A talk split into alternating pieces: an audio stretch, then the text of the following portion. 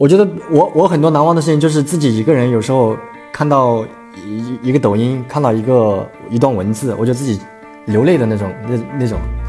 其实我没有什么很开心的那种，因为我因为我自己是一个就是不会特别开心，也不会特别快，不不会特别难过那种，嗯，有有一偏偏偏一点感性的这种人。人生总是要有一些事情是因为热爱而去做的。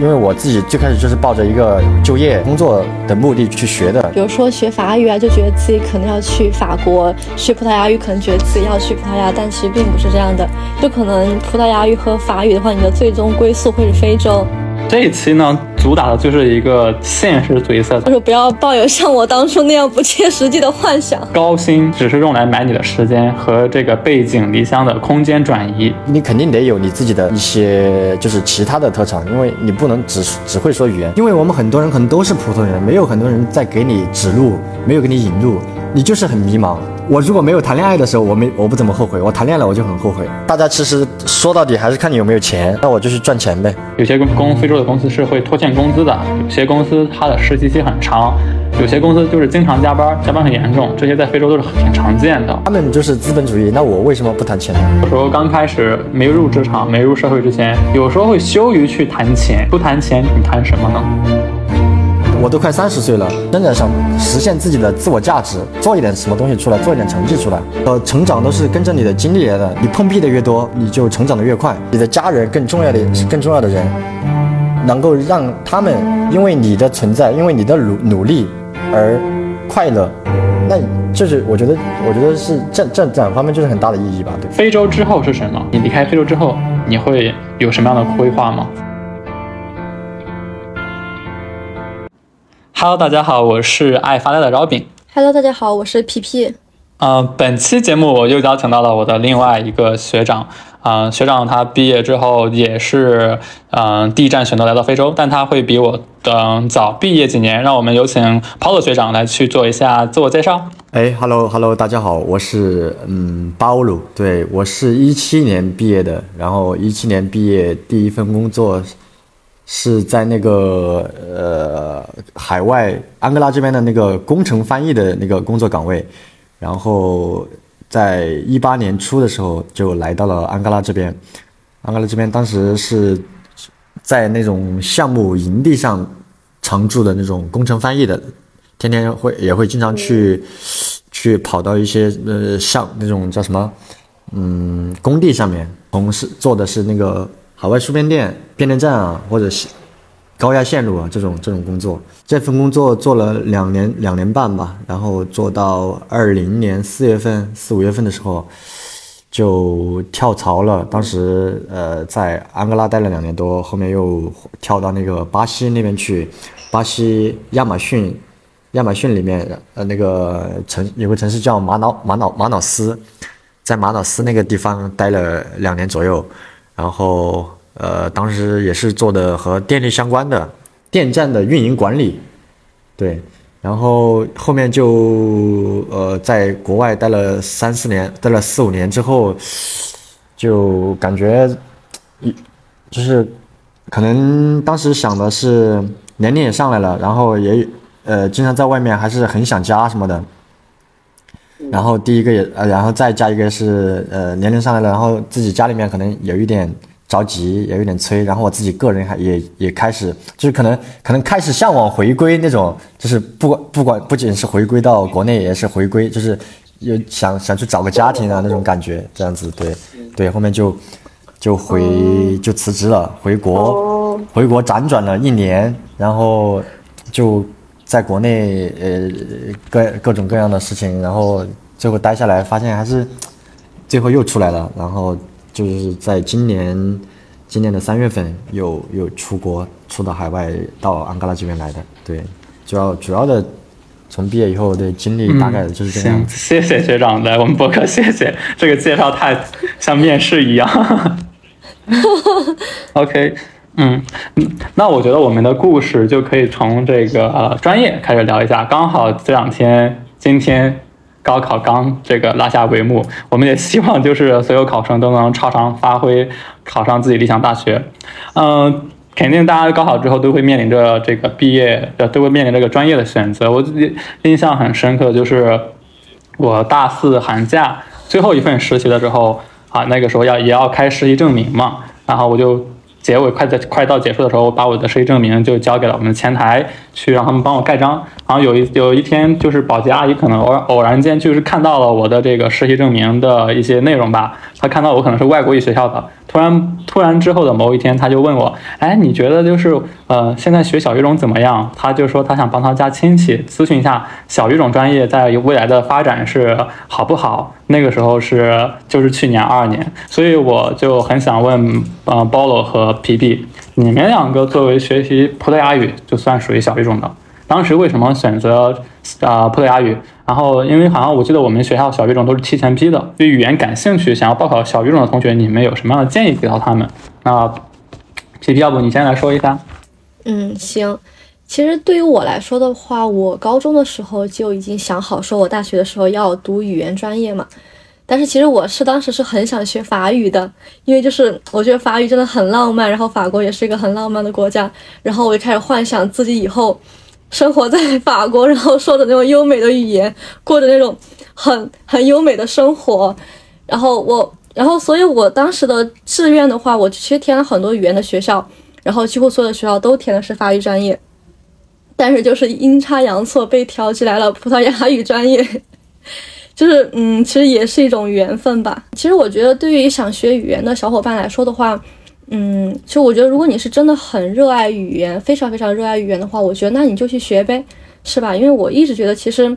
人生总是要有一些事情是因为热爱而去做的。但如果你就是没有那么的感兴趣，还在徘徊和犹豫的话，我觉得你可能要慎重的选择语言专业。其实，因为其实，嗯。就我个人而言吧，我觉得其实语言专业其实在国内就业不是那么的好就业，大家选择的范围其实很窄，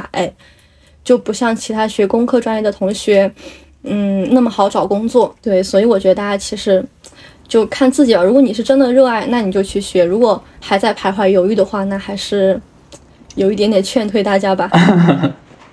哎。那 Paul，你会有什么样的啊想法呢？这个问题呢，其实我我的想法想法是很朴素的，因为要从高中最开始要说起。高中的时候最开始呃成绩不是很好，然后到高二的高一就就玩嘛，就玩过去了，成绩不是很好，然后到到高二了，高二开始要分文科理科，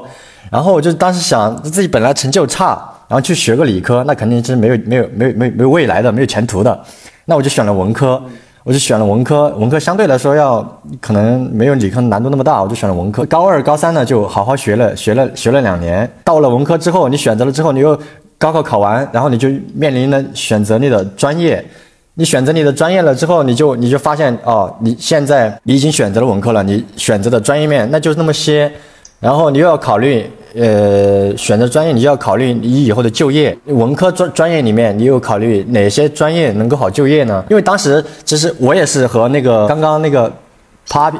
Pipi 对，不好意思，P P 想到了那个 Papi 讲 那个 Pipi 说的，呃，我最开最开始其实也是呃学选了文科之后，因为我们当时那个班主任他是他是学的英语。他他对我的影响也比比较大，然后我当时也想去，就是也是一直想着去学语言，呃，本来最开始想想去学英语的，然后，呃，最后和那个当时我也忘记是和谁聊过了，他就说，那你为什么不去学小语种呢？然后呃，因为因为英语的那个大家可能很多人都在学嘛，呃，学的人太多了，那竞争也更激烈。那因为我自己最开始就是抱着一个就业工作的目的去学的，就是找了一下哪个工作哪哪个专业可能更好就业，可能就业的工资更高，对，最后都就找到这个普语专业，我就是直呃直接去报报的这个学我们这个学校的那个这个专业，对，就是这样子，呃又又有点漫长，不好意思，我我有点啰嗦。没关系，好，很真实，很很朴素。哎，刚刚就是皮皮他提到说自己之前特别想学法语，学完法语之后能来到法国，很浪漫，香榭尔街呀，啊，包括凯旋门之内呀，拿着喝着葡萄酒呀这些，发现之后学无论是学法语还是学葡萄牙语，反而之后来到了非洲，这个是和你们之前有想过这个问题吗？包括就是嗯，刚刚说在小学小语种在国内很难找到工作，这个现在的小语种是真的是这种情况吗？嗯。其实对大家可能，比如说学法语啊，就觉得自己可能要去法国学葡萄牙语，可能觉得自己要去葡萄牙，但其实并不是这样的。就可能葡萄牙语和法语的话，你的最终归宿会是非洲。然后如果你学西班牙语，可能会去拉丁美洲这样外派。就是可能欧洲根本就可能说是根本没有吧，根本没有工作机会提供给学语言的同学。就所以我就觉得大家嗯在选择之前吧，肯定还是要认清一个现实问题，就是不要抱有像我当初那样不切实际的幻想。对，其实我还还我这边的话，那可能我和那个 P P 的就是不太一样，因为我自己最开始选择这个专业的时候，我就去查过，我说就是可能我的就业就是在非洲。对，如果其实我我我我最开始报这个专业的时候，我都没想过我要去葡萄牙。你就学葡萄牙语或者学其他语言，你回欧洲的那些国家其实也是有可能的，只不过。工作机会相对来说比较少，而且现在好多学校都会有那种交换的那个，去什么葡萄牙啊，去巴西啊，或者去法国啊，或者去某些国家的一些交换的那个项目。你你去交换的时候，其实你就有有机会是在当地找的工作，是在当地或者聊呃考研。然后再留下来的是有也是有机会的。如果你的眼光够长远，你就从你选择这个专业，或者你你你再长远一点，你在你选择你文理科的时候，你就应该你规划。你如果但是很多人可能就没有那么长远的一个一个一个一个考量啊。如果你的眼光够长远的话，那你就要前你就要想清楚哦，你想走哪条路？我想去法国，那你也可以用你原专业，然后再再再到法国去读其他学校的研。反正现在的我觉得实现的机会都很多，对。行，那我们这一期呢，主打的就是一个现实主义色彩，所以我就上来就会先，呃，问一下一个粉丝他的一个留言。就有粉丝他就说，他觉得啊，这个粉丝他也在法呃这个非洲工作，他就会说，在非洲做翻译没有发展前景，然后非洲的工作模式和节奏相对国内要落后很多，高薪只是用来买你的时间和这个背井离乡的空间转移。对于这个问题。Paulo 学长，你在海外工作已经很多年了啊，无论是非洲还是啊巴西那边都待过，所以你怎么看待这个问题呢？他和我觉得先说那一点，就是我听到的是用钱来是背井离乡这种空间转移，我觉得这个这个这个就是是这样的，因为我们的工资里面有一部分就是你的海外补贴啊，它就是来补贴你的这些东西的，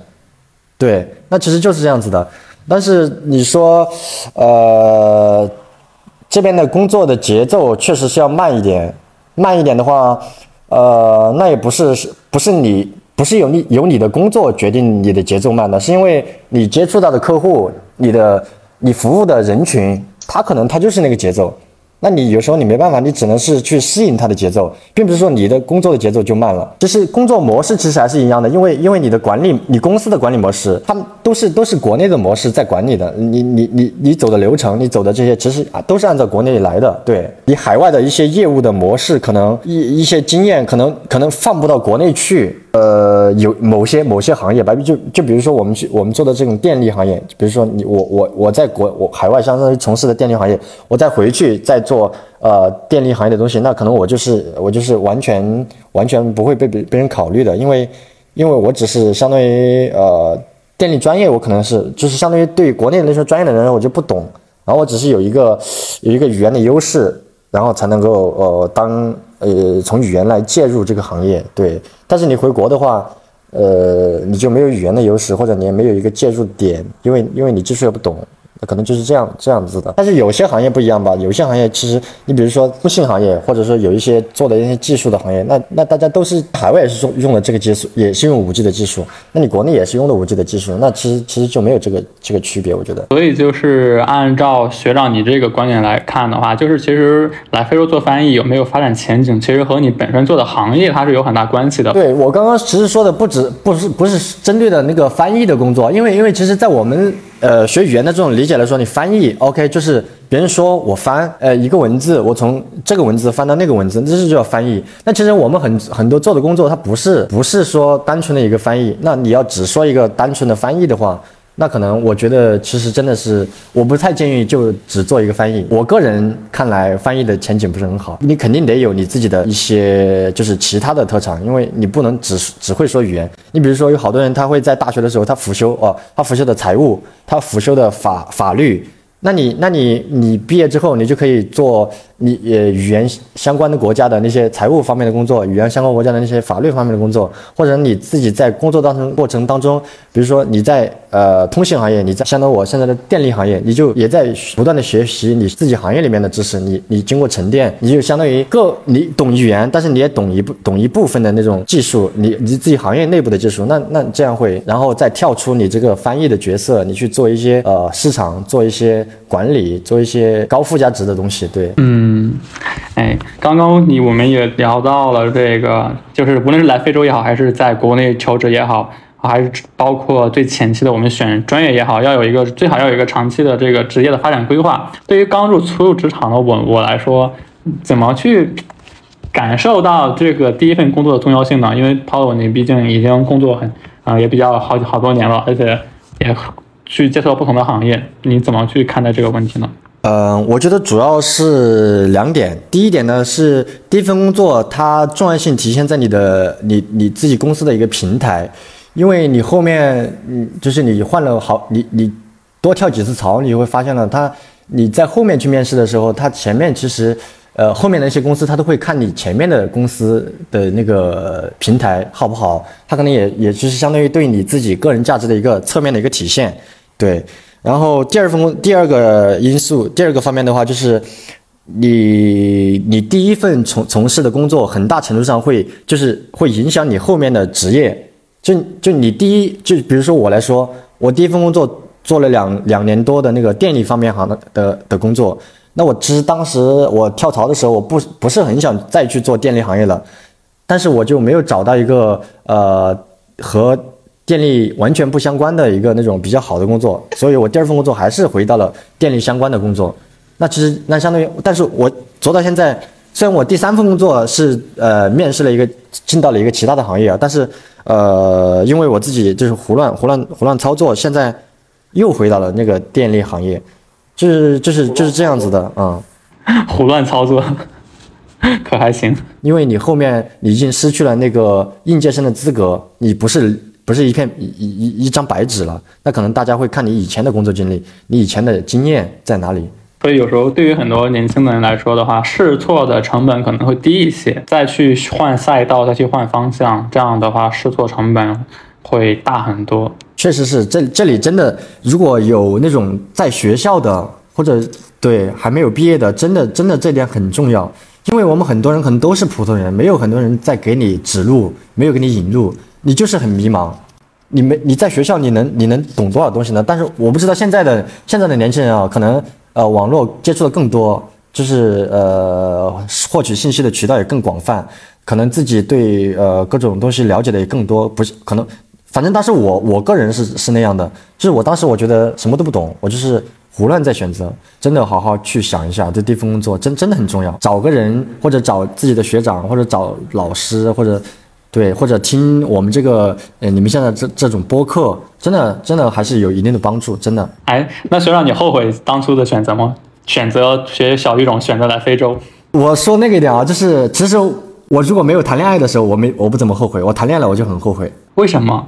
啊？为什么？因为因为我不谈恋爱的时候，那就我就是一个人，我一个人在外面，我就就挣钱嘛。我觉得我觉得在海外也能挣到钱，也能存下来钱。那也是个不错的选择，但是我一谈恋爱了之后，女朋友就都在国内，那我在我在海外，我很想就是能够老婆孩子热炕头过这种这种生活。对我的思想可能比较传统，理解。嗯，那其实学长的话，你当时在巴西工作之后，你就回国了呀？那其实你已经在海外工作一段时间嘛，肯定给自己攒了一笔钱。那你当时也可以回到国内过躺平的生活呀，过你想要的老婆孩子热炕头的生活呀。那就是你为什么又选择再次回来非洲呀？我不知道我这个说出来是不是有点消极，但是我我说的我我的感受很实际。第一个呢，嗯，我我可能是也是挣了一些钱，但是我的钱一部分花到那个呃首付，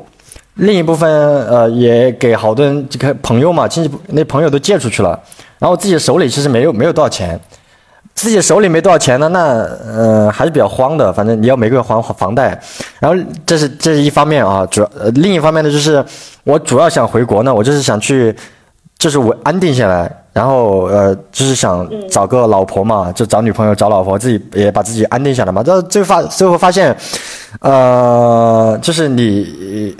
因为自己可能自我自己家里条件不是特别好。最后发现，呃，就是你你真真的到去谈那些的时候，国内很多人都会都会都会和你谈条件，就是相亲那种谈条件哦，你有什么，你没有什么，你有这个，你没有那个啊、哦，你就觉得，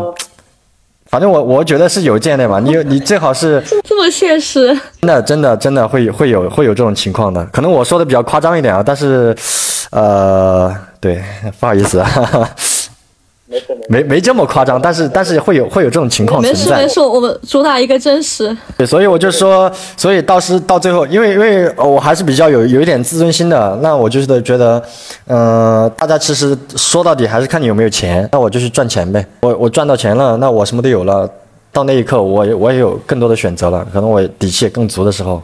对，嗯，学长，就是你回国以后，就是你大概做的是什么工作呀？还是跟语言有关的吗？就是你回国的那段时间？呃，也不是，我回国的话，我其实当时找了一份医药销售，然后其实挣挣的也不少，但是就是国内太卷了，就是我们那个公那个公司动不动就开会，不管你在干什么，他就会。你还在下午在跑客户呢，他就说哦，十分钟过后我要开个会，然后天天晚上，呃，你回来之后，每天晚上八点哦或者九点，他想到了他就喊你一起开开个会这种的，所以就还是和自己海外的节奏，呃，习惯的节奏会太不相同了，然后这这也是一方面啊，当然。我很好奇，就是国内的话，就我有之前有听过我我们公司的一个销售说，国内的销售就就是国内的公司。嗯，就很喜欢给大家打鸡血，就是不知道你们就是开会的话会聊什么东西呢？就是说就经常开会，就有有很多东西要聊吗？他会就是说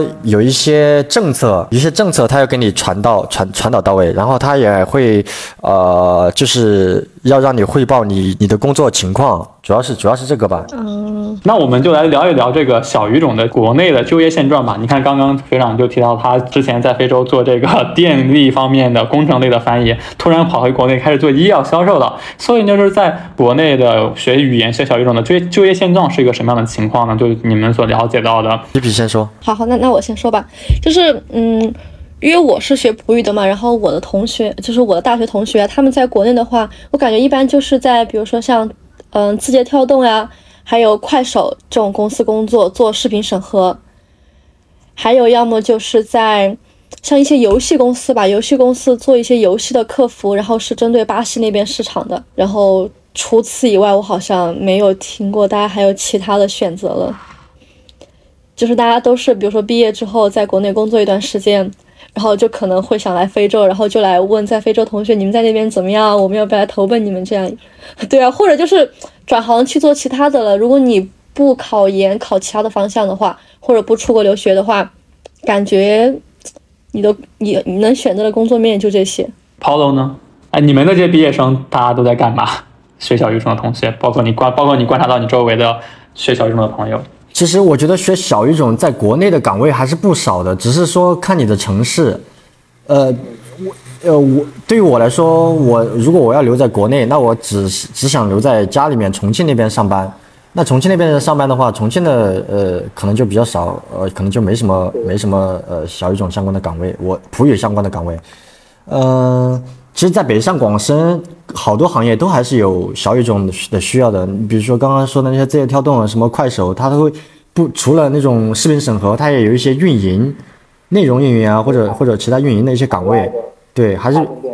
对，还还是还是比较算比较核心的岗位吧。做运营的话，还有一些。呃，我当时同时同学有去做老师的，呃，也有去跨境电商的，也有，也有去就是刚刚说的那种呃互联网公司的也有。单纯做翻译的，或者比如说口译笔译这种多吗？这种也很少。嗯，有岗位翻译公司也不多，有翻译公司，但是但是我觉得学语言跟你学语言不能局限于就说你要去做个翻译。不是不是这样子的，嗯、不是说学语言就是翻译，因为其实我觉得这个这个这个思想就是这个这个观点就是相当于老一辈的观点。你学语言哦，你要去做翻译，不是这样的。啊你，是你是学语言是什么都可以做，只要只要你的你是呃就和就和就和你在这个国家一样嘛。你像你看他吃喝吃喝吃喝住行什么各个方面各个方面，就和在国中国一样，你都有可能去呃走到那个行业里面去。如果别如果别人没有走到，那恰巧你又懂语言，你你发现了这个东西，你去自自己去做第一个走到那个行业的人，那可能你就你就发财了。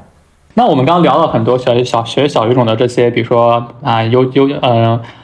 比较在职业上或者说在就业上稍微局限的地方，那你们觉得皮皮你和 Polo 你们两个从事小语种到现在，觉得学小语种有哪些还是不错的地方的，还是有一些优点的？嗯，包括无论是职业发展上升空间，还是呃就是这个啊、体验异国文化这些，你可以跟大家聊聊吗？Polo Polo 你先来吧。没有没有，女士优先，女士优先，P P 先说吧。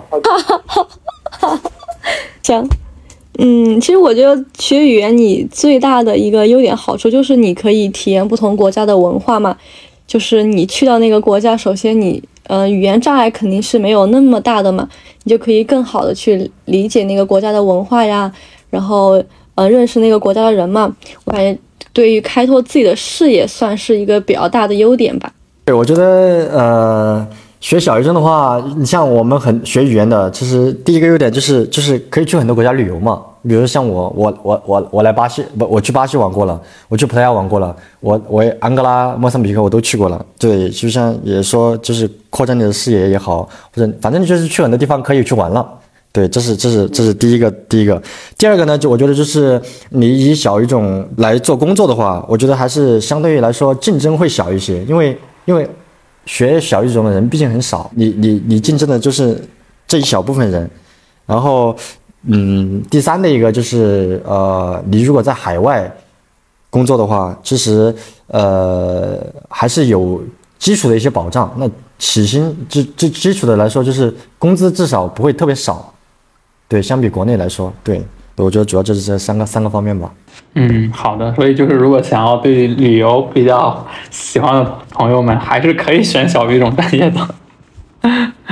OK，嗯，那我们就聊一聊关于非洲比较现实的东西。其实，嗯、可能对于学长你 Polo，你可能比我们要感触的更深一些。像长期在海外或者在非洲生活，其实很多很多，大部分时间都还是属于比较枯燥和无聊的，无聊的，尤其是那些在工程上、在项目上的同学会更枯燥一些。所以就是想问一下 Polo，你在海外在非洲这些年，有没有什么时候觉得熬不住了，或者说很崩溃的时候，可以给大家分享一下吗？嗯，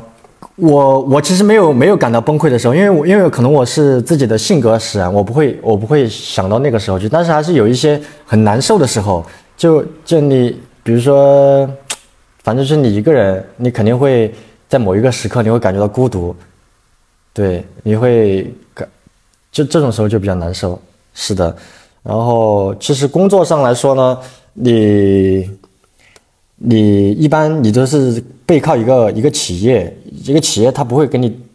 在工作上来说，它只能呃不会给你带来或者生活上的不给你不会不给你带来很多的特别的困扰，我觉得还是没有的，只是只是情感上面，只是自己个人的感受上面会有一些挑战，对。好像听听皮皮说，你刚来安哥拉的时候，是你你现在在安哥拉是你一个人负负责很多业务，你们这个公司只有你一个人，包括你刚来刚到这边来机场的时候，也都是一个人，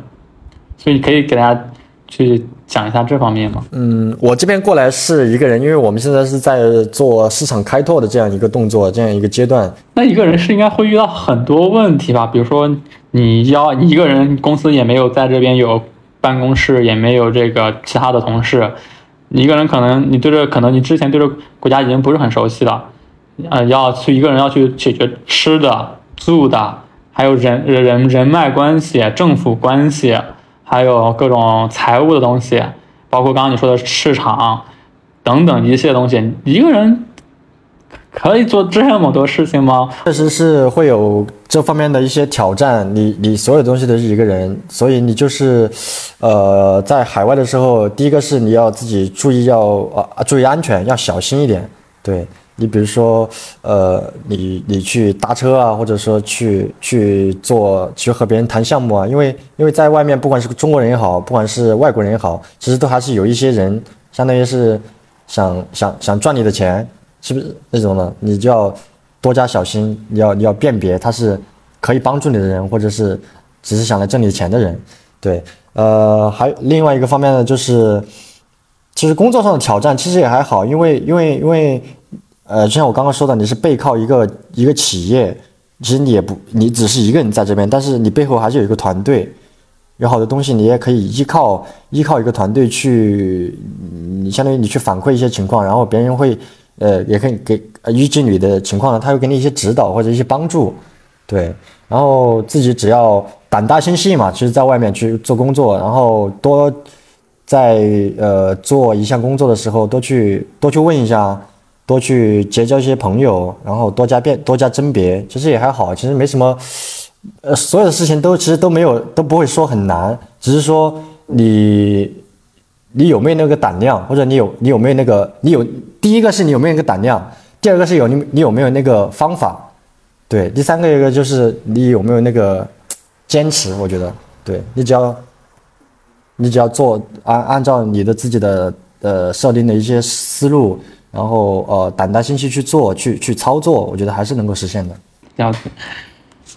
嗯，就包括我现在也发现，就是无论是现在是一个人想要来非洲的，无论是男生女生，还是说已经毕业的，已经还已经在社已经进入社会的，还是想要来非洲创业的人，都现在也会变多。嗯，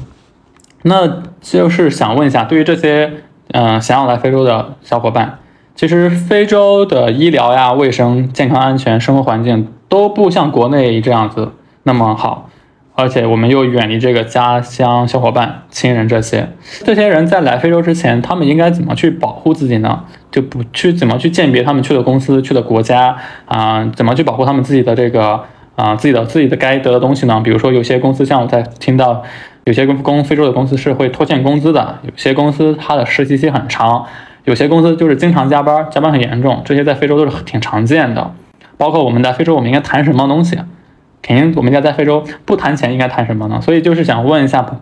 ，Polo，你觉得就是对于那些即将来非洲的人的话，你觉得尤其尤其是比尤其是年轻人，你觉得他们应该从哪些方面去保护自己？对你，你刚刚提到呃，来这非洲工作不谈钱不谈什么？我觉得。呃，不管是在哪工作，你你如果是普遍，就是呃普遍意义上指的那个工作，那肯定工作就是为了钱。那我又我，对吧？嗯。他们就是资本主义，那我为什么不谈钱呢？所以所以没什么好没什么好说的。我工作就是就是工作挣钱，对。但是如果你是到非洲这边来，比如说你去孔子学院你教书的哦，那你那你应该，我觉得这种呃谈钱的应该想法会少一些哦。你是为了。传播或者中华文化，或者去呃对，让更多的人了解中国，可以有这种方面的使命，或者你去一些什么联合国之类的一些呃或者医疗救助这种项目的话，那你可能有有一些更崇崇高的一些一些一些想法。对，反正但但是普遍意义上来说的工作的话，那没没什么好说的。对资本主义，那就是谈钱。对，嗯，在非洲工作的这方面。呃，有好多公司确实也是，就就是那种小公司，确实也是有那种很很很很操蛋的一些东西。呃，我以前有个同事，他就是他们给他，他没有拖欠工，有时候也拖欠工资。最最可怕的是，他们给他发宽扎，宽扎贬汇率贬值很严重，你可能有时候一有时候两万，那有时候就一万五，那就没有没有保证。嗯，对，在入职之前，你都还是。呃，尽量把好多问题都要了解透。我知道很多才毕业的时候，才毕业生他可能羞于去提问这些哦，提问呃呃提问这些问题。但是但是你一定要搞清楚的一件东西都是，他是来压榨你的，他你是去给他打，你是去挣钱的，去打工的，你不是去做贡献的。对，他就是呃给给你就是工作挣他的钱，你你就不要说啊我们是朋友，我们是什么，用这种观念来想，就是。打工挣钱，他呃给你提供这些东西，你就问我的工资怎么发，用什么发，呃，就是呃住宿条件怎么样，呃呃加班情况怎么样，你就把所有东西你你你想到的点，你就一五一十的给他提出来。你不要考虑他录不录用你，你首先要考虑的是你自己能不能呃你在意的点，你是不是能够克服，你是不是能够接受？那如果你自己的那些点你都不能接受，他条件再好，那你肯定，我觉得你就不去嘛。如果你事先你都问好了这些所有的情况，你最后还是决定了要去，那你后面也没有办法了吧，对吧？反正就是所有的东西你问清楚，你一般的公司都一一般的他都会跟你说的，对，不不会说他会存在一个欺瞒你啊，然后把你骗过来那种情况，那个那种情况还是比较少。从我们做这样的关于非洲的一档播客以来。尤其是想要来非洲工作的小伙伴，他们最常问的问题就是这家公司靠谱吗？嗯，我其实我们也很难给大家去说去鉴别一家公司到底靠不靠谱，但我们还是想说，从一些方面大家去做一些，就像刚刚 Polo 你说到的，要去做一些啊确认，要去做一些这个啊鉴别，就比如说他的发工资他是多久一发呀？他发的是当地货币还是现金，还还是中还是人民币还是美金？他这个实习期是多长？有些公司可能实习期只有三个月，有些公司可能实习期半年。他的加班严不严重？他一周上几天的班？包括就是呃，他这个什么就是所谓的什么带薪休假啊，这个十三薪，还有什么年终奖，这些是不是都有？或者说他们到底是不是一回事？这些可能大家需要去注意到的东西。可以从这方面去鉴别这个在非洲这样一家公司到底怎么样。我还能补补充一点，不好意思，那最基本的就是找一个平台大一点的公司，找一个上市公司，一般他都不会好多东西都他都不会，他都会按规矩来。如果找一些小的公司的话，你就像刚刚我说的，你就呃把你把你自己对有疑问的地方你都所有问清楚，住宿条件、发工资、休假的政策，然后哦工作的情况。还有实，反正所有的所有的，你觉得可能会影响你以后工作的那种，呃，你都你都所有的直接给他问清楚，他都会跟你说的。一般对，而且其实很多点大家一定要注意，就是一定要写进合同里面，就是你不能听他口头给你说，给你承诺，你要写进合同里面。我我我有一个同学嘛，我我的大学同学，他就是来之前，然后公司给他说是双休，但他来了之后，他连单休都没有。他相当于是连续工作了好几个月都没有休息过的那种，特别惨。然后他本身是翻译嘛，然后还要被无偿的借给其他公司。天哪，这也太……对，就真的很，就很惨。对，这一点我要补充一点，不好意思，其实呃，好多公司它相当于招招我们这种去海外外派的人来说，他其实。呃，因为他相当于给你每天他都给了补贴的，就是就是把你当做一天一工作七天那种的。他有时候如果是需要真的需要的话，嗯，他因为他想的我我反正我我那个补贴每天都给你发了的，你懂他懂我的意思吗？有可能是我这种工作了好多年了之后就被工作给 就被那种呃给驯服了，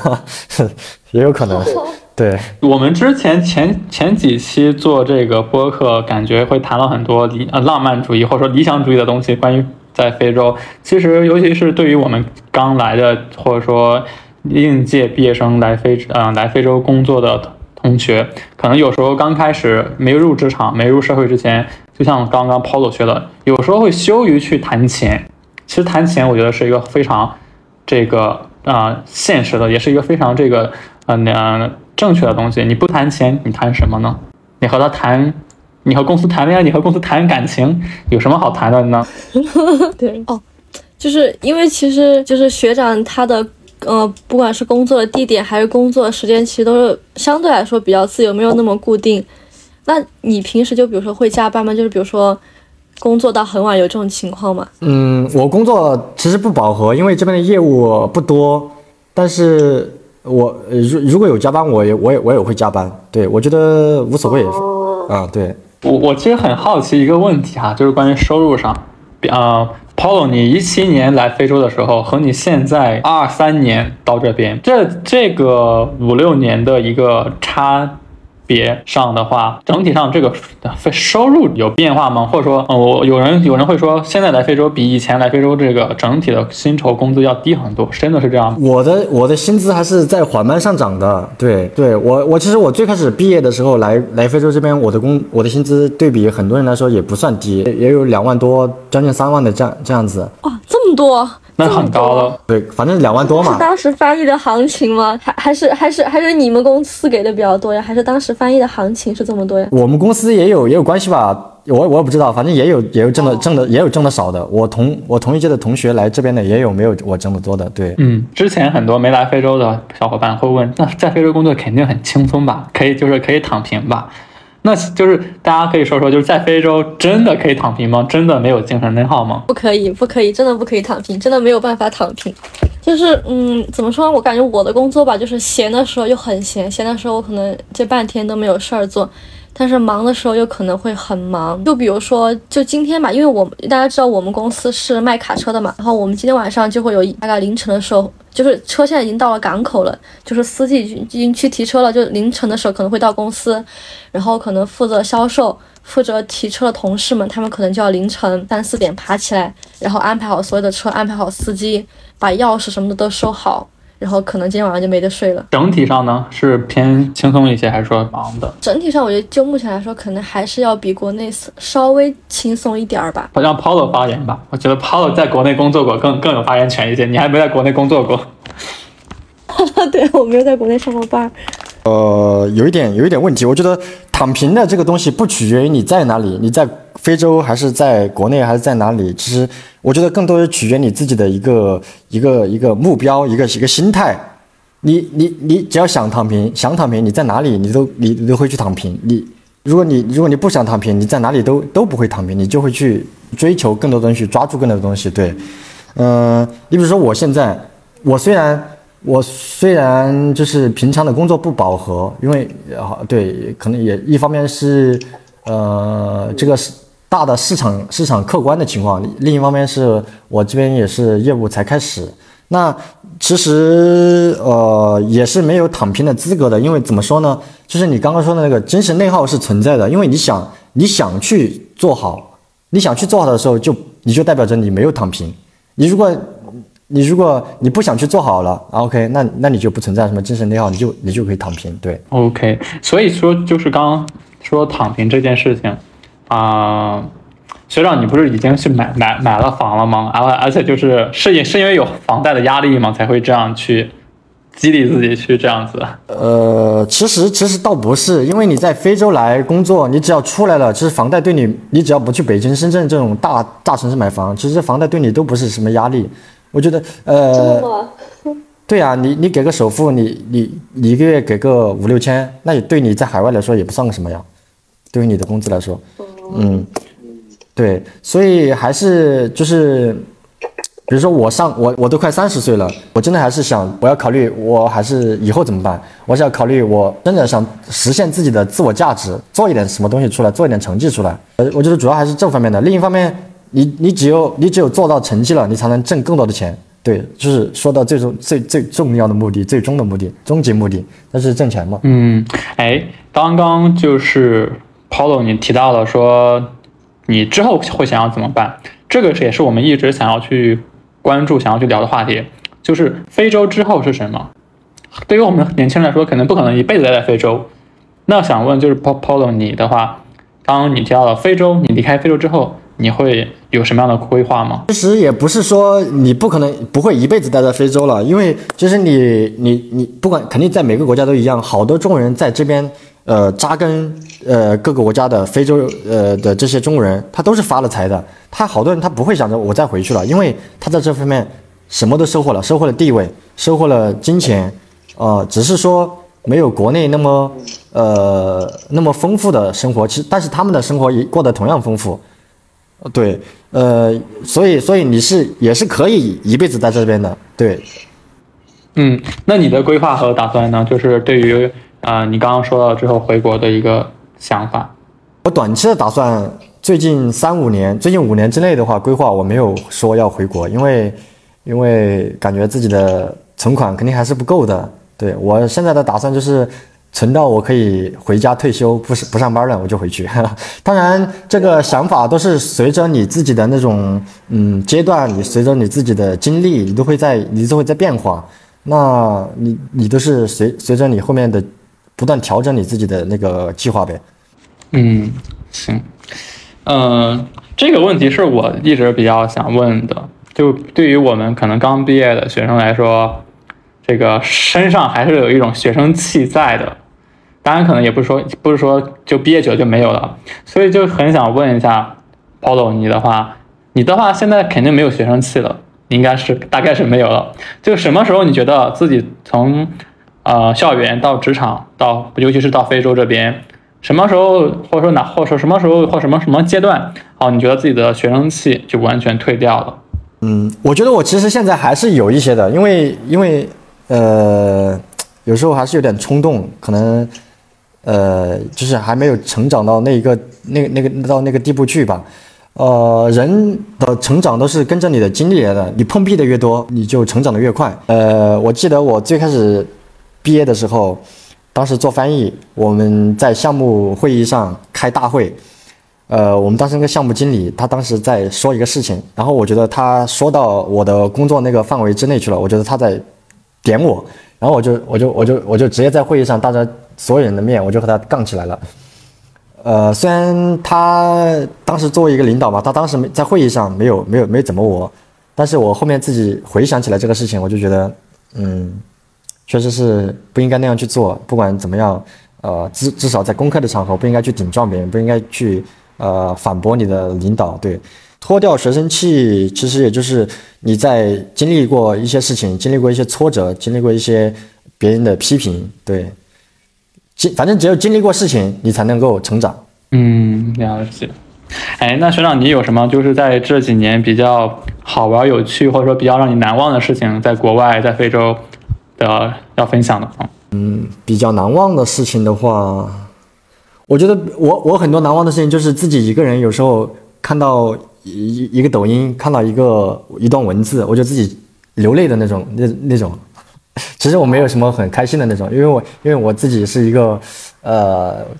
就是不会特别开心，也不会特别快，不不会特别难过那种，嗯，有有偏偏偏一点感性的这种人。然后呃，比如说我听到一首歌，呃，就是以以前有个李健什么，李健有一首歌叫《今天是你的生日》，什么妈妈好像有一个有一个什么什么类类类似的歌，然后我当时就就听得泪流不止，然后我就。就给我妈发了发了很多短信，这这种这种时刻是我比较难忘的。对，那你还是很感性的，嗯。看到什么样的文字你会流泪啊？你可以就是说说几个，说一说一段话吗？看你看到的文字。我不是那种文学性的，我是我是我是写实的，好不好？我我说不出来那种东西。对我刚刚已经给你描述了，对，不好意思，反正就是看你看你当时，比如说你现在你是想。你想你想恋爱，那可能你看到一些恋爱的东西能够触动你。那比如说你现在是呃感缺少亲情想家，那可能一些想家的文字会想家的那些呃画面会打动你。那可能如果有的人他可能已经有家庭了，那可能是小孩更能触动他。那可能看到小孩的一些听到小孩的欢声笑语，那可能他会他会心里有触动。对，就是就是各各种时候都会有吧。其实今天我们聊了很多这种比较现实主义的东西，这个工作呀、专业呀、求职呀、这个职业呀，或者说非洲呀这种很现实的东西东西。嗯，那大家就请请大家就是分享一下最近期比较开心的事情，我们聊聊点比较比较开心的东西。OK，女女士优先吧。开心的事情，我我最近还真的没有开心的事情。我我我最近真的很不快乐。那分享一个不最不快乐的事情，那你就 每天都不快乐。我感觉我每天都不快乐。所以说我每天都不快乐，但是但是笑着说出来的。好吧，那嗯，那我就说一个还是相对来说比较快乐的事情吧，就是呃。就是就是前哎前两周啊，就是哦，就那周那周学长也在，就是跟我的朋友还有学长，我们一起去开卡丁车。就这。对对，这已经是我。其实我觉得那天开卡丁车是算比较快乐的时间了。对对对，对我我那天我那天就我们那天有有六个人，好像哈，有三个男生三个女生，然后然后然后然后我我那天开了开了女生中的第一名，我觉得还挺快乐的。嗯，难得的这种很 party 的聚会的时时光，对，就是感觉很难得有那种很很惬意的时光吧，就周末可以跟朋友一起聚一聚，一起玩一玩那种时光。虽然很短暂，但是还很快乐。嗯，Paulo 呢？近期比较开心的事情。对，近期比较开心的事情的话，我这边就是有一个两个单子，可能有了实有了实质性的进展，可能会签。对，就是比较开心的东西。你看看，提起学习学习啊！你看看人，成年人的世界要，你看 Paulo 学长订单要签了，人家开心。你就开个卡丁车，你开心？开卡丁车我也很开心啊！那天确实也很开心，好好久没那么开心过了，确实是。行，那我也分享，我可能最嗯最近可能要回家回国休假了，也很非常值得开心的，而且自己可能 自己可能现在做的也做的一个做的项目，也也是对非洲挺有意义的一个项目，也是挺开心的。对，嗯，哦，嗯，然后其实刚刚我们就说来非非洲的很多不好的东西，嗯，就是无论是这个。无聊呀，还是健康、卫生、医疗等等，啊，离家又远呀，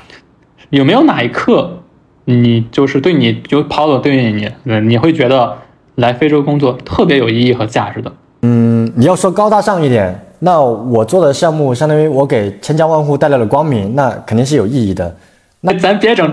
别整这些虚的。对，其实其实对于我自己来说，那当我。拿着我的工资，我能够回家给我爸妈买他想买的东西，让我想我我自己去买套房，我不要让爸妈担心的时候，那那就是我的意义啊。对，因为因为你在这个阶段来说，意意义是什么呢？我觉得，首先是个人的个人的价值的实现是一种意义，那再一个方面来说，那就是呃，让你的身边的人。或者你说的更那个一点，就是你的家人更重要的是更重要的人，能够让他们因为你的存在，因为你的努努力而快乐，那就是我觉得，我觉得是这这这两方面就是很大的意义吧，对。我的话，嗯，我我觉得有有这样的时刻都是很很久之前的，好几个月之前的了，就是在去年圣诞节左右吧。然后有一天晚上，我跟我跟我的朋友还有我的领导，然后我们一起在海边的一家餐厅吃饭。然后我跟我的朋友，我们俩在那个海边，就是看日落，然后吹着海风，然后踩在沙滩上嘛。然后，然后我就挽着我的朋友的手，然后那一刻我就觉得，或许我们两个可以凭借我们自己的努力，然后之后在安哥拉有更好的发展，或者是可以有自己的事业。然后，而且我还有他的陪伴。然后那一刻，我感觉好像我待在这里是有意义的。我们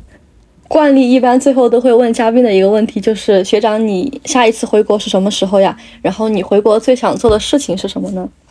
我下次回国应该是在十月份参加一个朋友的婚礼。然后 你不会觉得很扎心吗？没有啊，然后，然后应该。我最近也在也在也有聊一个女生，不是聊一个，就是在接触一个女生，就是希望到时候哦，对能够取得一些实质性的进展。对，回回国的时候，哎，是这边的吗？还是国内？哦，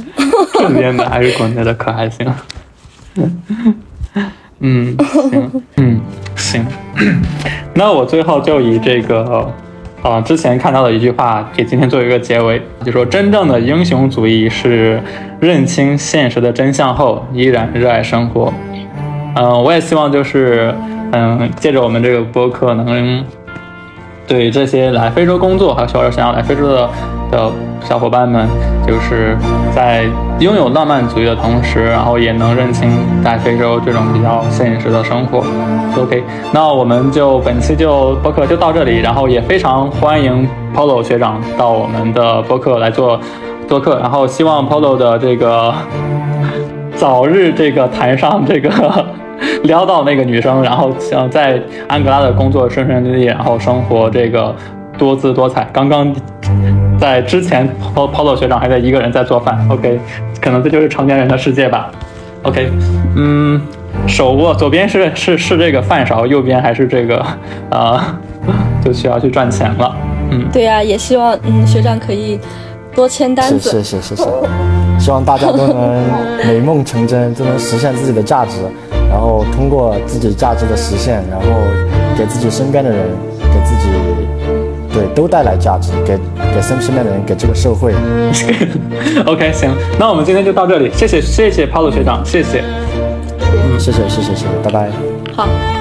嗯，拜拜。